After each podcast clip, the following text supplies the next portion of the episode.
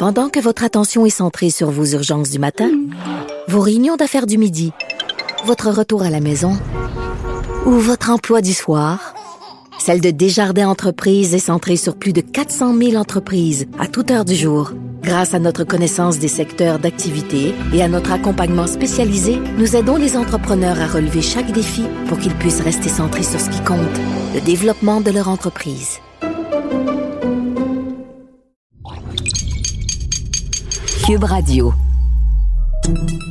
Salut, c'est Charles Dran avec l'équipe dans 5 minutes. On s'intéresse aux sciences, à l'histoire et à l'actualité. Aujourd'hui, on parle de pornographie. Avec Internet et les téléphones intelligents, les jeunes consomment de plus en plus de porno et de plus en plus tôt. Et pour alimenter la demande et la consommation dans ce marché qu'ils ont créé, les producteurs de porno cherchent sans arrêt à dépasser les limites, à le rendre toujours plus dur, violent, dégradant, sexiste ou même raciste. C'est la triste loi du marché. En l'occurrence, dans une recherche incisive publiée dans le livre Pornland, comment la porno a envahi nos vies, Gail Dines, sociologue et activiste américano-britannique, qui mène des recherches sur l'industrie pornographique et la violence sexuelle depuis une trentaine d'années, Gail Dines, donc, examine le processus qui a permis à la porno de s'immiscer dans la sphère grand public au point de devenir ce qu'elle décrit comme un problème de santé publique majeur. Voici Véronique Morin. Today, the average 14 year old boy is catapulted into a world of brutality, body punishing sex. La sociologue Gail Dines étudie le phénomène de la porno depuis 30 ans. Dans son livre Pornland, Comment la porno a envahi nos vies, qui vient d'être traduit en français, elle soutient que la société vit une crise de santé publique majeure, une autre, dont on a peine à mesurer l'ampleur à ce jour. Tout a commencé avec l'avènement de l'Internet. Il fut un temps, il n'y a pas si longtemps, où les magazines Playboy, Penthouse et Hustler, qui montrent des photos de jeunes femmes en bikini ou en habit d'Ève, étaient les références en matière d'érotisme et de pornographie, et à l'origine des premières initiations de jeunes garçons à l'éveil de leur sexualité.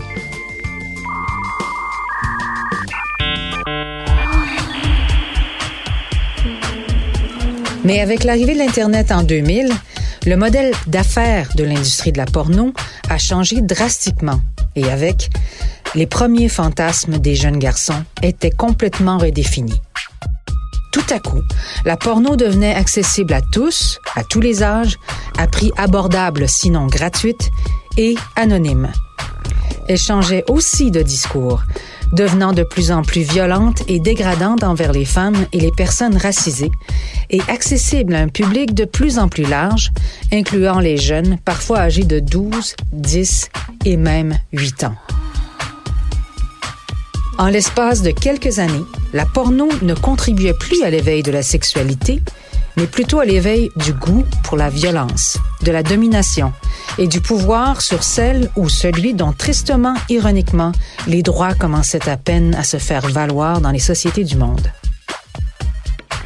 En fait, en l'espace de quelques années à peine, la porno n'était plus une histoire de sexe, elle devenait encore plus misogyne, raciste et surtout particulièrement violente à outrance.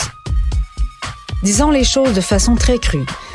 Dans cette nouvelle réalité de la porno sur l'Internet, ce n'est plus les corps de jolies filles qui racontent leurs fantasmes et désirs profonds qui excitent le psyché masculin. Ce sont désormais des scènes aseptisées de toute histoire, de toute sensibilité, de toute humanité, qui visent à montrer les femmes comme des salopes qu'il faut ouvrir, défoncer par tous les orifices, qui font désormais apparemment bander. Every single month they publish the porn charts, which shows the top 10, the top 200 renters, the top 200 sellers, the most visited porn pages and websites. And it's got what's called gonzo, which is the body punishing sex. Les sites les plus populaires sont ceux qui montrent des femmes se faire enfoncer jusqu'au pharynx au point de vomir, de pleurer, d'étouffer. Dans les faits, ces scènes de domination distribuées par les algorithmes qui rapportent des milliards à leurs ingénieurs qui travaillent dans l'ombre de sites Internet populaires comme Pornhub ou YouPorn, appartenant à la compagnie MindGeek, que l'on peut comparer à l'Amazon du porno tant par ses profits que par sa capacité d'atteindre de larges publics, ont un impact neurobiologique très profond. C'est-à-dire qu'elle relâche de la dopamine dans le cerveau, donc une sensation d'excitation élevée, similaire à une drogue comme la cocaïne, et créant une dépendance extrêmement forte. Et l'habitude à cette excitation qui fait qu'elle doit toujours être dépassée et aller plus loin. The more porn you watch, the more desensitized you become, the harder and harder you need to keep aroused. Cet impact serait particulièrement dévastateur, laissant des impressions indélébiles chez les jeunes garçons à la découverte de leur sexualité et qui apprennent sur leur téléphone intelligent que ce genre de scène est normal. Mais pourquoi est-ce excitant? Gail Dines avoue qu'après 30 ans d'expertise dans le domaine, elle n'arrive toujours pas à expliquer comment et pourquoi certains hommes, parce que ce sont majoritairement des hommes, deviennent dépendants de ce genre d'image et subjugués à un tel point qu'ils négligent et violentent leur famille. Elle a rencontré des centaines de personnes dont les familles avaient été brisées par ce genre de dépendance qui peut mener aux pires atrocités.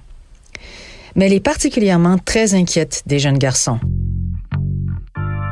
Elle est convaincue que depuis 2007, une génération qui a accès à ces images de violence, qui n'ont plus rien à voir avec la sexualité, encore moins avec l'amour, que cette génération souffre de séquelles allant de l'anxiété à la dépression, incluant l'incapacité de créer des relations intimes à long terme.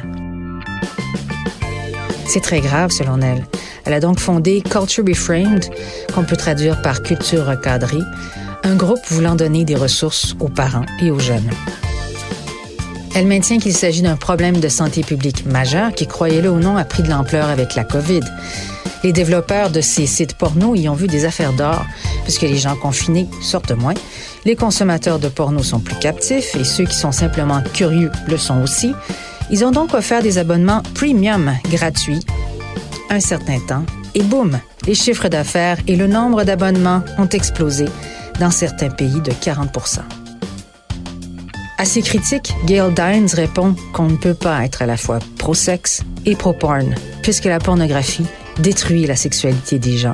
Elle l'a réduite en un produit d'une industrie toxique qui génère des milliards au détriment de la sexualité et de l'âme humaine.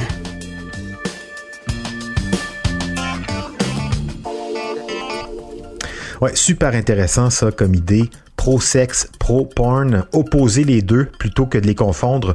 Juste ça, ça permet de, voir où on se situe, de se poser des questions et, le cas échéant, euh, de cheminer. Merci Véronique Morin. C'était en cinq minutes.